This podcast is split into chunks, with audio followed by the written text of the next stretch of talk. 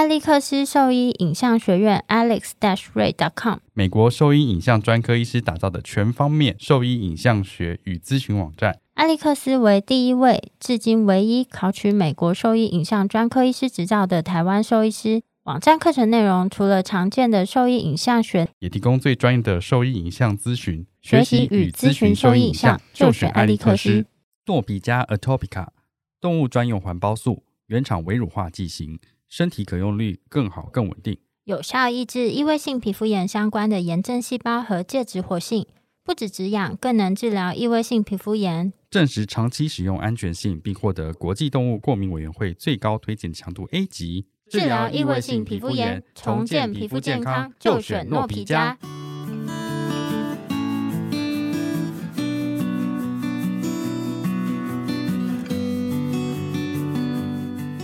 现在收听的是 Wonder Vet Talk 超级好兽医的闲聊时间，我是兽医师萧慧珍，我是兽医师林哲宇 Steven，在这边我们会用轻松谈论的方式，带给大家一些简单而正确的小动物相关资讯，也会和大家分享兽医师日常发生的有趣事情。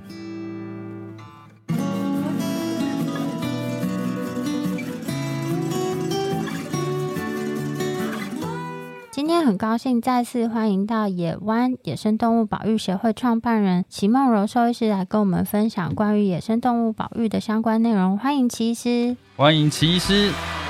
大家好，欢迎，谢谢，我是齐医师。那有发生过比较大的操作人员伤害的事件吗？目前是还好，但就是我们大家身上都会有被咬的地方，嗯、或者是最常造成你们在操作的时候受伤的是什么样的情况？什么样的情况？最常在操作上造成你们受伤的是什么样的情况？像我们在操作猛禽的时候。也是都有皮手套，哦、嗯，但如果就是会请大家都不要省略这个步骤。有时候皮手套它有一个厚度在，你会比较难操作。对，人他们会抱怨说，哎，好像那个触感不是很好，就是不知道到底抓到哪里。嗯，对。但是不戴的话，你就会很有可能被抓伤。对啊，因为感觉那个力道、那个，对，而且那抓下去还有锋利，他又不想放开，指尖会整个插穿过去嘛。所以是还是一样操作猛禽类，猛禽类，猛禽类比较容易造成不预期的伤害。对啊，然后其他食肉目的话，我们大部分都会把它们赶到一个 chamber 里面，嗯、然后就直接对直接做麻醉。那比较大型的动物就是吹箭麻醉这样，就一定是全麻的。嗯、只要他们精神很好的话，嗯，就全都全麻。哦，那像这些动物，他们问一个很很好像怕屁啊，好了，就是像狗跟猫嘛，他们有时候在紧迫或是生气的时候，他们会低鸣啊，嗯，然后或是会有就是稍微警示我们这些威吓行为。哦、那像比如说。小型食肉目或是鸟类，他们会有这些威吓行为吗？还是他们没？啊、他们是怎么样表示？是比如说，假设我有点难想象黄喉貂它怎么表现它生气的样子。其实他们也是有他们各自每一个不同物种，他们威吓的声音。食肉目比较长，就是直接咬，所以它比较没有威吓。那像菱角鸮，它就有威吓，它、嗯、就会把它的翅膀撑很开，然后跟头一样转转转，对，就很可爱，可爱很可爱。但它其实它 很生气，但它真的很可爱。然后快要气死了，你还这样子？对，然后眼睛很很圆。那像大冠鷲，它可能就会，你一一直逼近它，它就会把它整个翻过来，然后用它的脚爪想要去抓你，所以它整只是这样躺着，也是蛮可爱。哦，你说就躺在地上吗？对，然后用脚用脚想要抓你。然后脚被抓住，就拿翅膀打你。听起来好像在胡闹。对 对，他说不要玩了。对，像猴子，它就会张嘴把它的犬齿露出来。我觉得比较像狗狗那样，像猫吧？狗狗、猫咪都会啊。对啊，就是把它的牙齿、尖嘴皮啊露出来，整个嘴巴这样打开，这样子，觉得蛮有趣的，蛮有趣的。嗯，因为这我们比较不会看到。那假设他今天到救援的地方是休克的状态，嗯，也会。会立刻像是什么插管啊，然后 CPR 这个急救也会也会。那如果像那种绿鬣蜥那种爬虫类类或是蛇怎么急救？一样啊，它不是一样可以插管，蛇一样可以插管。好，一样。你好无知哦，真的真的。你的你的所有野动的知识都来自于卡通吗？我就不敢啊，我会怕，我会怕。把这段剪掉，不要让野东兽医师听到。我刚只是太好奇了，我就想问一下。没有，因为我们之前就是有合作的医师，他来我们医院有麻过 A 喉巨蜥啊。哦，对，他也是可以插，也是可以插管，而且他的气管很很明显啊。对，哦，好啦，因为不用找，打开就有。那所以基本上它的处置重点就是刚刚林医师提到的那一些。那如果说像之前那种逃脱的野生动物，通常如果像这样逃脱的野生动物，到底应该是怎么样去寻找或是救援它？是怎么样的执行才是比较合理的流程或是做法？因为说行政的部分吗？先不要讲行政的部分啦，我是说以你们来看这件事，它到底应该怎么样去撇开行政的部分，就是人员上应该是怎么样去进行？才能够比较有效的达到把它安全的带回来的目的，因为行政可能就超级复杂。嗯、但如果就逃出去的这个野生动物，怎么样做是比较好的？通常先看它是什么物种，然后它比较可能的逃脱的模式。如果说它是好，它如果就是那只狒狒嘛，狒狒刚出去，它一定是手脚很灵活，所以往上往下平面它都可以。假设说今天是一只像北洞之前有一只那什么食蚁兽，嗯，然后它就可能就是平面移动，所以通常会先去看说它是什么样的物种，然后怎么样的移动，这个物种可能可以移动的范围多大，所以我们大概就可以抓出它我们接下来要搜寻的范围。范围。对，然后在民众目击就是一个线索嘛。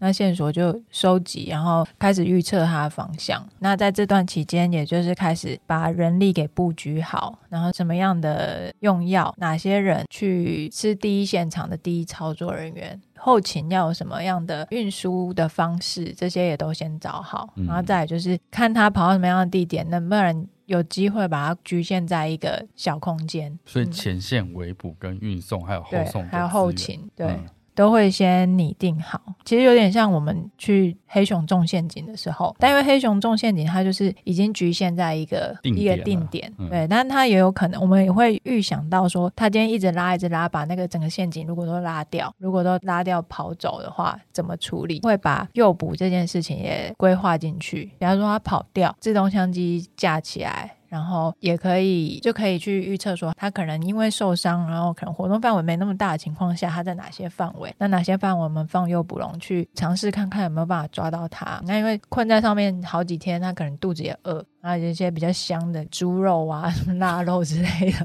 比较香的，他搞不好对他搞不好也会有兴趣，就会进到陷阱里面，哦、我们就可以成功诱捕他。然后就还是需要不停的去收集那个目击他的线索，嗯、然后把第一线的人跟后勤的人全部都拟定好。那这个就是会有一个统筹的，通常会有一个统筹的，然后去安排这些人员。对，主管机关。比较专业的部分就交给比较专业的团队，比如说你要麻醉动物啊，你要抓动物，这些一定是有处理这些相关野生动物经验的人来处理，嗯、就不会派给一个做行政的人去处理。嗯，嘿，所以假设最后最后这个动物被圈在一个不会跑掉的地方之后，下一步的比如说麻醉它。还是要怎么讲？像那，我觉得其实就蛮好奇，那个狒狒到底为什么会这样死掉啦？不是因为我记得不是说那个已经是受伤的，不是吗？对，众说纷纭。就是你已经曝光的事情是他先前可能就已经受伤才会被发现的，但是怎么受伤的没有人知道嘛。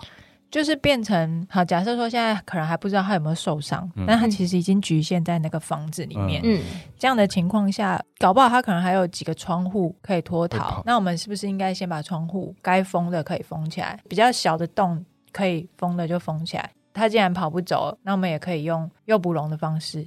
让他直接进去就好，嗯、我们就不用让他再吹箭、再麻醉。他很紧迫的情况下，然后也不确定他有没有受伤的情况下，然后又跑了那么多天，有没有吃东西？有没有脱水？有没有被车撞到？有没有被狗咬？这个搞不好都不知道。嗯、对，那这个情况下去麻醉的话，风险就会比较大。所以能不麻，我们还是不麻。嗯、但是如果今天这个空间没有办法放诱捕笼，或者是我们人进去网它会很危险，一定要麻的情况下，那就是尽可能的先。假设里面光线很暗，那我们就一下手电筒稍微闪一下，看体型，看那个骨头。我相信常看的人一定都看得出来，这是动物有没有异状。二十公斤，常看的人的确，你照一下，可能几秒钟的时间就可以判断说你现在要怎么麻。然后麻了之后，假设说风险很大，我们赶快解剂，赶快打，赶快让它苏醒。这些其实都是可以预测的，就是它不是一个需要立刻人冲进去对，砰他两枪，不是这样。嗯、对，就是它是都还是可以做一些准备，然后以降把那个伤害风险性降到最低的方式去执行。嗯、所以，如果假设我们两个毫无经验的兽医师在现场，我们能做的就是先把门窗都封起来，要么就是放一点水、食物，食物跟水进去，开始，然后打电话 call 一些专业的人来。就算是我们在现场，我们大概也只敢做到这样子，对，就赶快把它局限在那个空间里面就好了。刚刚、嗯、很重要的事情是在做诱捕这件事情，其实要经过评估，不是还有计划的。不是冲上去就 OK，不是冲上去全部把它压制。抓犯人也不是这样抓的，警察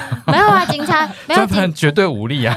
对对对，但我是说，警察抓犯人，他还是自取降低旁边人员可能的伤亡，因为就像假设这个犯人在里面，你根本不知道他身上有什么样的，搞不好他有武器。对啊，什么样的武器？所以警匪片看很多，他一定是先把他圈在一个地方啊，不是直接冲进去，没有计划的就进去随便扫射吧？对对对，在攻坚的时候一定要有计划。对啊，对。不是像这样子随随便便进去。对，像这样逃脱的案例来讲，算很多吗？这个是大家比较瞩目的嘛。然后还有动物园那个，但、嗯、但是这个是一个很常见的情况嘛？就看动物园的管理。但是以往的确，其实各个有在圈养野生动物的单位，多少都会有动物逃脱的事件发生。嗯、这些事件通常都会被列为一个流程，就是大家平常会演练的流程。嗯、那如果真的发生了，我们要用什么样的方式去呼叫帮手，然后来到现场？什么人该做什么什么事情？这些平常就已经要就好像紧急就对一个一个在演练出来。哦，对，动物不可能一辈子没有逃脱的事件发生，这个是一定会有的风险。但是就是你要怎么去应对，这、嗯、我们平常就要练习的。康格义不要放手，让互动成为追忆。美国神经专科兽医师、犬认知障碍专家 Dr. Dewey 设计。脑磷脂 Q10 Sammy 姜黄。神经营养配东方草本，如虎添翼，重新拥抱老狗。今天就向兽医师询问康格义。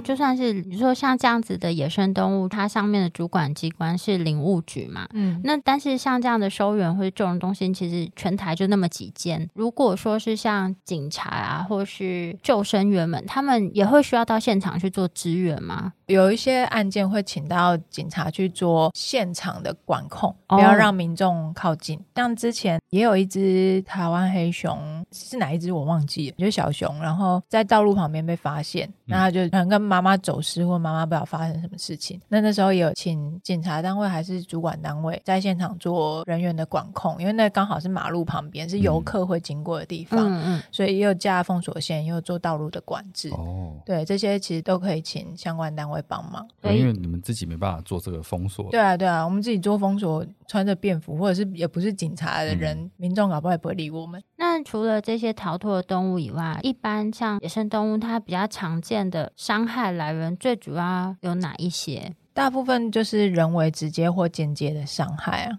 人为间接是哪哪种？呃比如说路杀好了，它可能是因为我们盖了这条道路，哦、然后它才会、嗯、被车撞，对，才会被车撞。嗯、然后因为它可能要觅食，才会越过这条道路，才会被车撞。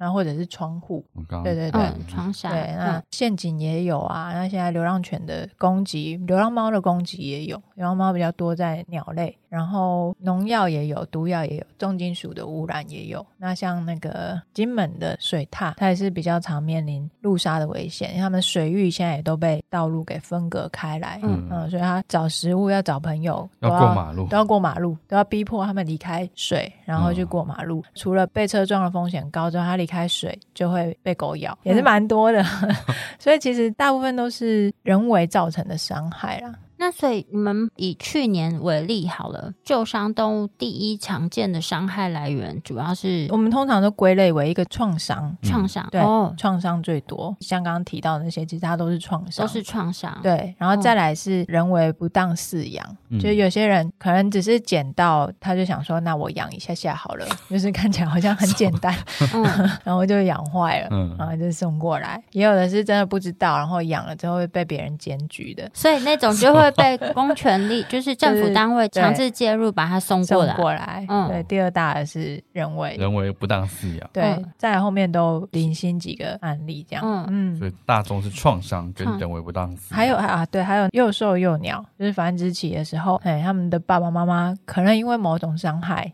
或者是就像上次巢被移掉，嗯嗯，或者是台风之前要开始锯树。开始修剪那个树木，然后有时候整巢的鸟跟蛋就会被搬下来，这样的情况也是蛮多的。照顾幼兽，对，照顾幼兽。那刚刚有提到蛮多都会跟游荡犬猫的攻击有关。那在野生动物救伤这一块啊，这些游荡犬猫的这些伤害是有什么方式，或者你们怎么看待这件事情？那怎么样可以去降低或者避免这样子的持续性冲突发生？因为像人为控制，那我们大家就是用宣导的方式去减低这些行为人的这些行为。嗯、可是游荡犬猫根本它就是自主的在外面控制。对对对。嗯、那目前你们针对这一块是有什么想法，或者建议，或者有什么我们可以去做的吗？还是因为我先问一个，就是你们在接到像这样创伤的时候，你怎么会知道说？它是什么样的物种造成的伤害？这是怎么样去区别？然后再就是，是每一个创伤怀疑有被攻击的情况，都会去做检验，去分辨是什么样的伤害。还是说有什么样特定的情况，你们才会去做这件事情？嗯、通常动物还是看得出来。假如说今天一只山羌进来，你可以看到它身上会有很多的抓痕，或整个肌肉大面积的撕开。这样的情况下，我们现在有跟台大的黄伟翔教授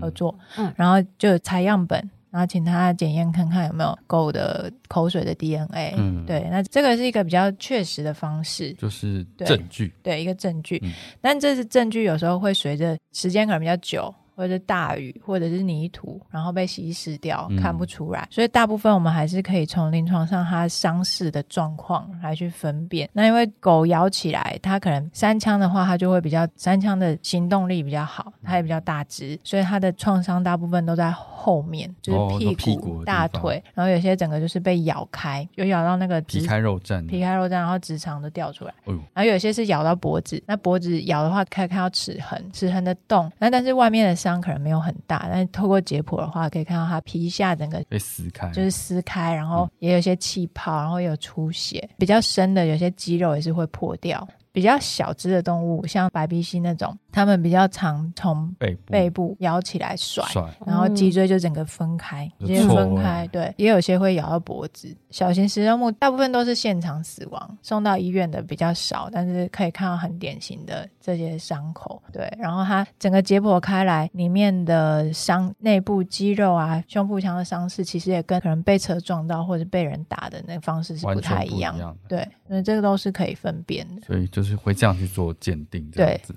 对再就是在路上看到导航那边已经很明确的死亡，还是会送到你们那边去吗？有些会送过来，嗯、那送过来的话，我们会看它是什么物种。那食肉目的话，通常就会后送到家卫所去做一些传染病的检验。对，然后要不然看，如果是啊。比如说猛禽的话，我们也会送到相关单位去做一些农药啊、老鼠药啊、重金属等等的检验，毒物的检测，对，这样子。然后看什么物种，它需要什么样的检测，我就看说它到底是为什么，为什么主因是什么，嗯、然后解剖之外，它有哪一些检测，哪一些样本可以检测的，哦、嗯，就会一并做。嗯，你刚刚问的问题，我刚刚问是游荡犬吗？哦、对、嗯、这个部分，就你鉴定完知道是这件事情，嗯、在先前有提到。像这样子的游荡犬猫攻击事件是慢慢逐年攀升的，所以你对这部分有什么样的想法？我们目前是最新的游荡犬的统计数字，好像预估是十八万。就是从零安乐死的政策开始之后，它其实也是逐年上升的。嗯，对。然后现在这个问题就反映在野生动物救伤上面，就是我们看到越来越多的案例。所以其实我们也有集结一些保育团体，还有动保团体，都有在跟农委会那边。边持续的做开会、做协调，这个政策是不是应该要有一些修正？对，安乐死它不应该被污名化。然后，因为现在收容所也整个都爆满，收容所其实整个全台湾收容所的量能其实也就几千只而已，领养率又很低，野外有十八万，这样子再不做一些改变的话，其实数量只会越来越上升，会威胁到原生的野生动物的对，而且也会嗯，嗯，而且会造成环境上的污染。然后，其实有蛮多起人骑摩托车或骑脚踏车被狗追、摔倒、车祸死亡。的案例，其实都有。对，然后也有被狗咬的，也可以看到很多浅山的地方，其实可能要登山的时候，就看到整群的野狗在你前面，那你到底敢不敢过？这个也是 不敢，你敢 吗？对，我不敢啊，而且我，我也不敢啊。我登山通常都会带我的狗，但是他打不过他们？不不不，就是像这种比较矮的山，基本上我都会背着我的外出笼，嗯、因为我只要看到那大量的狗来，我就会把那个赶快把狗收起来，把我的狗收起来，真的，对啊，因为他们至少是人。他可能比较，比只一点，对对对，它比较不会直接冲过来咬。但如果我有一个小小在那边，它就像一个饵一样，对，就是人狗它就会无差别攻击了。我也是有点害怕。想到太太他们家以前养这只吉娃娃，嗯，然后那时候是牵绳在路上散步，突然听到他的狗尖叫，然后说怎么了？好像就是看到那狗被另外一只野狗就咬的屁股，然后拖走这样子，好可怕哦。因为我那个时候想起来觉得很好笑，只是被拖走这样。一只吉娃娃，那还好，那后来看得上就还好，浅浅的，没有什么问题。对，只是 只是蛮吓人。对，就是因为想说走在路上散步，居然对，居然会被 对啊，被野狗拖走 是怎么回事？对啊，然后这个也会关系到现在，其实现在政策有你饲养的犬猫要绝育嘛。然后要晶片登记，然后出外要签审，这几件事情大概只有在台北市有比较被落实而已。其他县市其实真的对啊，像我们上次提到，就是你只要出了台北县市之后，你放掉了没关系。哦，对啊，是台北市哦，台北市哦，台北市。我必须说，因为新北还是乱七八糟。嗯，应该是说新北市的范围很广啊，有一些是在比较都会区，有一些真的就是比较边边角角一点，他们其实就没有一个。那新北的主管单位在做什么？他们没有任何作为嘛？西北的主管单位会听吗？啊，I don't care。我们就是一般民众，我们讲什么应该比较不会受影响，才不受你的影响。但是真的这些东西没有落实的情况下，原生物种它受到的伤害性，而且尤其这些物种，它们相对数量又比较稀缺了，很可能就是这样大量的伤害它们，这些物种就会面临到生存的威胁，生存威胁呢，甚至灭绝这样子。对，因为像哎，有一些老师有在做一些研究，像高雄的寿山啊，本来。也有三枪的族群，但是现在因为流浪狗的数量太多，然后三枪的数量已经剩大概五趴吧，就几乎要灭绝。这个区域性的物种几乎要灭绝。可这件事情就是很怎么讲，没有被凸显出来这个严重性。现在有慢慢被凸显出来了，嗯、也越来越多人开始有，比如说之前有人提说要禁喂养的连署啊，然后恢复安乐死的连署，这些其实有慢慢被民众看到。还有一个问题就是，真的有很多爱妈很疯狂的在喂养这些流浪狗猫，对，我觉得那个也是一个很大的问题点。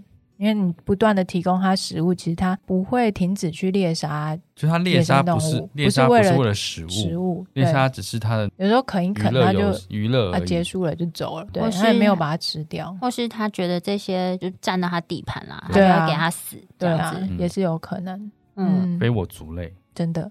那像在你们现在目前野湾里面收容的动物啊，它们大概收容的时间多久？然后你们会考虑把它再放出去啊？通常我们就是看它到一个一定要是疾病或受伤完全都痊愈，开始做野放训练，然后野放训练。比如说飞行，或者是奔跑，或者是爬树等等种种的技能都 OK 的时候，就把它做野放。然后有些很快，嗯、就是看伤势。我刚不是我刚刚觉得听起来好像他要先过五百障碍，OK 没问题，可以走了。对对。那像有时候像哎，我们会看不同物种，比如说那个大冠鸠，它可能需要比较长距离的飞行，然后它也要在天空盘旋，所以它体力方面。它的肌肉量可能要训练的比较充足，嗯、所以它就是来回长距离的飞行。那像凤头苍蝇，它可能常在树林里面穿梭，那我们那个练飞龙就会帮它掉一些障碍物，让他去穿梭，哦、看他的那个活动。你说会不会撞到？对对对，啊，今天撞到没有办法，你要再待一阵，再再加油。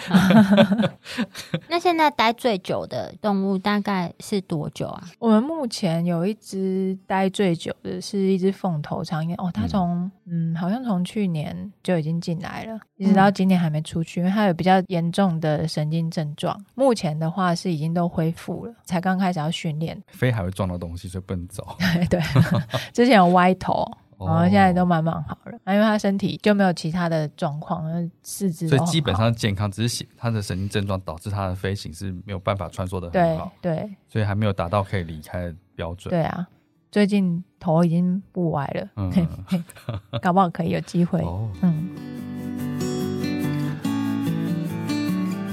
我是野湾野生动物保育协会创办人齐梦柔兽医师。你现在收听的是 Wonder Vet Talk，超级好兽医的闲聊时间，最专业的小动物知识 Podcast 频道。想去参观看看，因为可以啊，我们在金城武术旁边，你可以顺便来旅游。哦，好啊，你可以去啊。这没有收蛇吧？有吧？有蛇啊？哎，那有收到什么样的蛇？都有哎、欸，眼镜蛇也有。蛇的伤害会是什么比较常见？比较常见就是就是路杀。我看都已经干掉了，扁了。对，那就是死掉了，不是？就是 就有一些比较幸运被擦破皮的那种会，会会送过来。我以为他说拿着一片，也是有啊，真的假的？也是有，没有没有到一片，但是它就是就是扁扁的，听起来被缠起来，就缠起来的。有有时候民众就直接缠到那个。路边去，因为我以前是深颜色，然后都会去爬山或去看嘛，嗯、然后很多都是在路上辨认那些被压扁的那些两爬动物到底是什么，对对对，然后哎，这只是什么钝头蛇之类的，就是已经都扁掉，而且对，有的是扁到已经快要跟马路就已经压好几次，对，粘在一起了，就最后好像是被人铺路的一部分这样子，对，对，对，所以蛇最多还是路杀，还是路杀比较多，感觉到到能救援的程度，应该就是少少被压到了，数量很少，对，一点点，可能就是擦边。然后破个皮，然后有时候民众会送来，嗯、对啊，不然感觉压爆了，好像也是很困难。压爆，对啊，对啊。而且因为它就是也是脊椎动物嘛，对不对？所以它如果说有地方断掉，其实它也是不太可能野放的。对啊，最后应该也是会安乐。会、嗯，所以蛇类收的应该真的少。蛇类比较少，嗯嗯，那所以就跟一开始有提到一样，这些野生动物进来，如果先稳定它，然后判断它，如果未来没有野放机会的话，其实就会安乐它这样子。对，会还是会看一下它的保育等级。假设说它数量真的很少，太少就不能。对，太少的话，如果有相关单位有富裕的计划的话，也是有可能会留下来。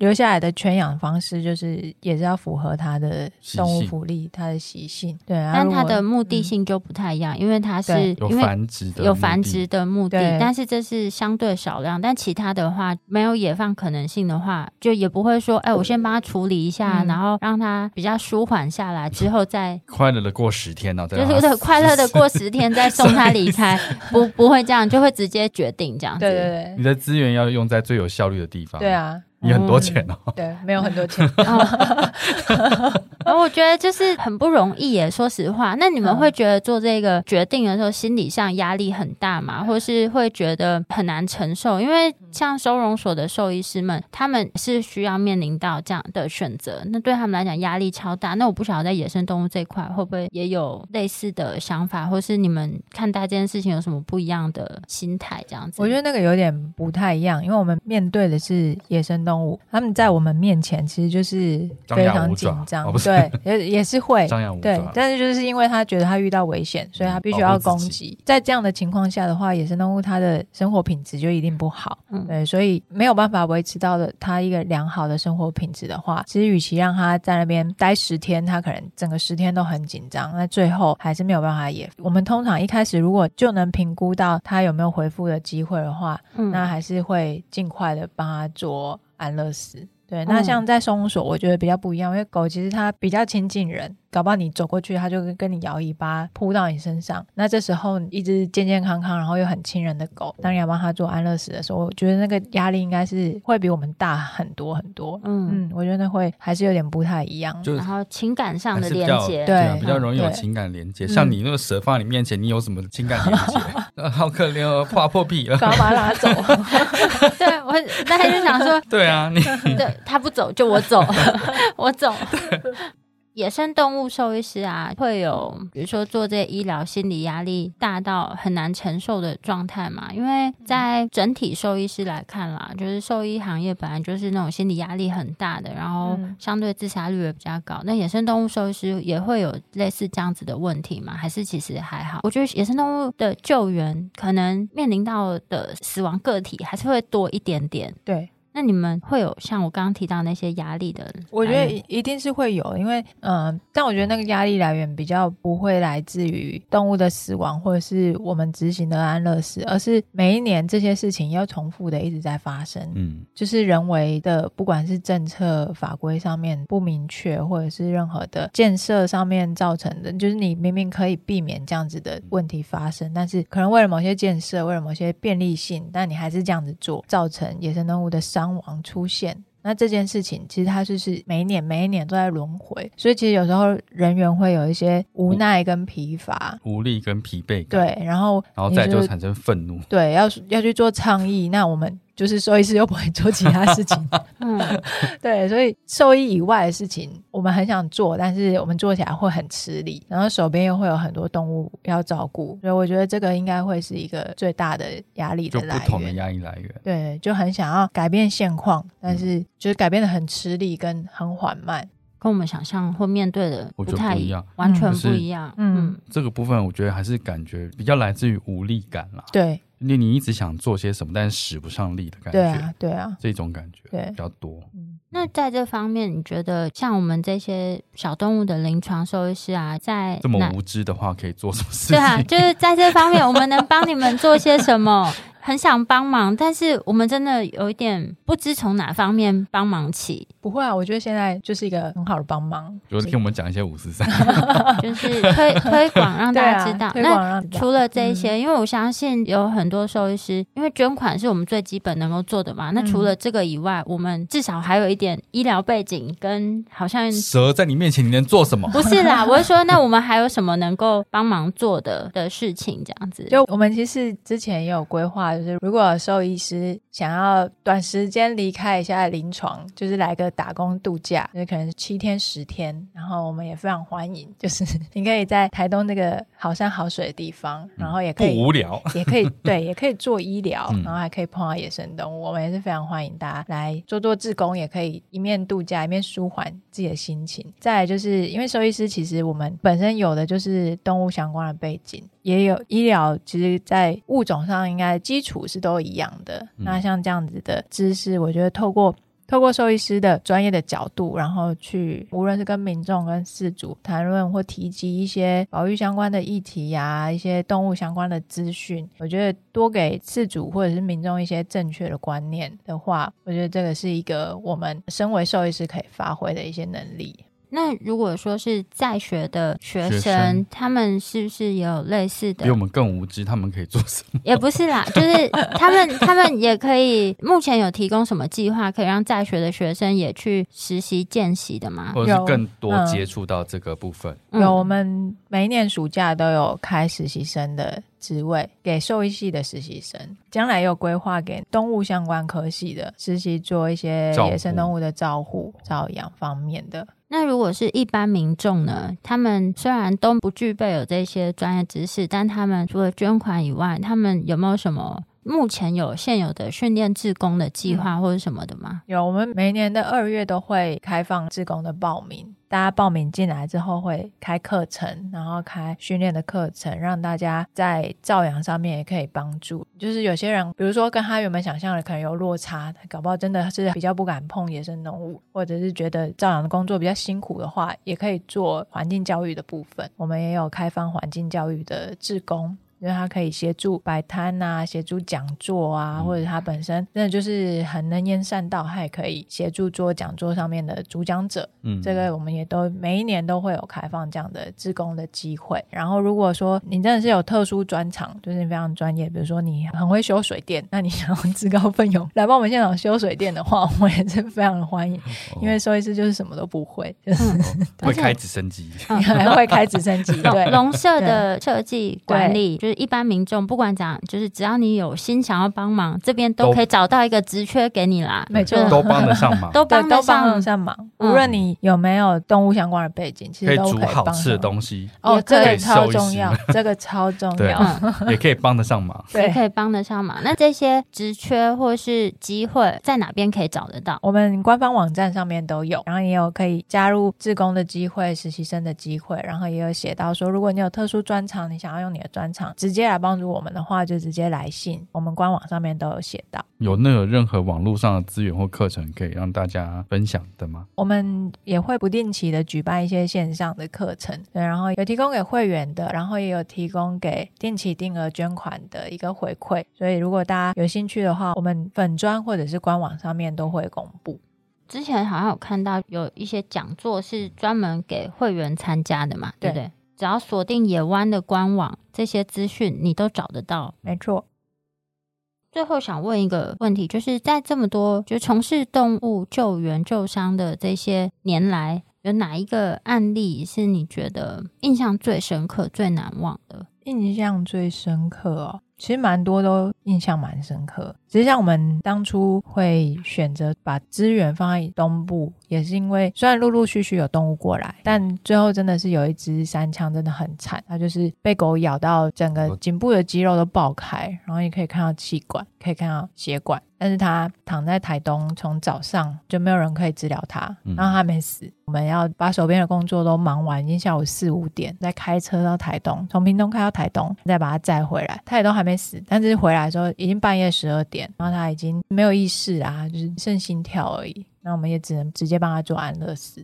这个印象是蛮深刻，就是它冲击到我们说东部的资源是这样子的缺乏、短缺，对，短缺。然后我们也有请他们看能不能先就近找动物医院。先帮他，可能给他个止痛也好。其实一般动物医院兽医师如果没有碰过这样的物种，有时候是是没有办法处理的啦，是没有办法立即处理的，可能对需要一些咨询，可能需要一些咨询。对，所以你上面也会提供一些咨询的方式嘛？就是那因为那个是公部门联系我们，嗯、所以我们请他们先自己去找，所以他们也没有回复给我们。当回复的时候已经下午四五点了。哦，那个在野湾的网站上啊，也有提供了遇到受伤的野生。动物你应该怎么做？然后其实写的非常的清楚明确，那就是点开他们的网站都会找到这些资讯，包含今天有提到的，我们救伤应该怎么样去进行，就是观察、捕捉、安置跟联系救援啊。然后还有，假设你今天已经见到这只动物了，然后在上面有一些常见动物，你第一时间该怎么处理？然后处理原则，那就是这是不管一般民众或是兽医师都适用的方式。那如果兽医师像我们就是很慌张。根本不知道怎么做，就是上去 Google 可能不一定找得到，你就是点开野湾的网站里面，我想应该就会有大概至少八九成以上，我们可以先做资讯。对啊，如果真的太少见，那真的也没有办法。但是我想大部分的东西上面应该都找得到。然后如果是一般民众，你真的什么都不记得，你只要记得这个四个号码一九九九，不是吗？对，四个号码，就只要记得就是打一九九九，那就会有人协助你。然后反正不用担心，不用慌张，但是按照这个。程序做，不管怎么样都可以为这个受伤的野生动物尽到一份心力。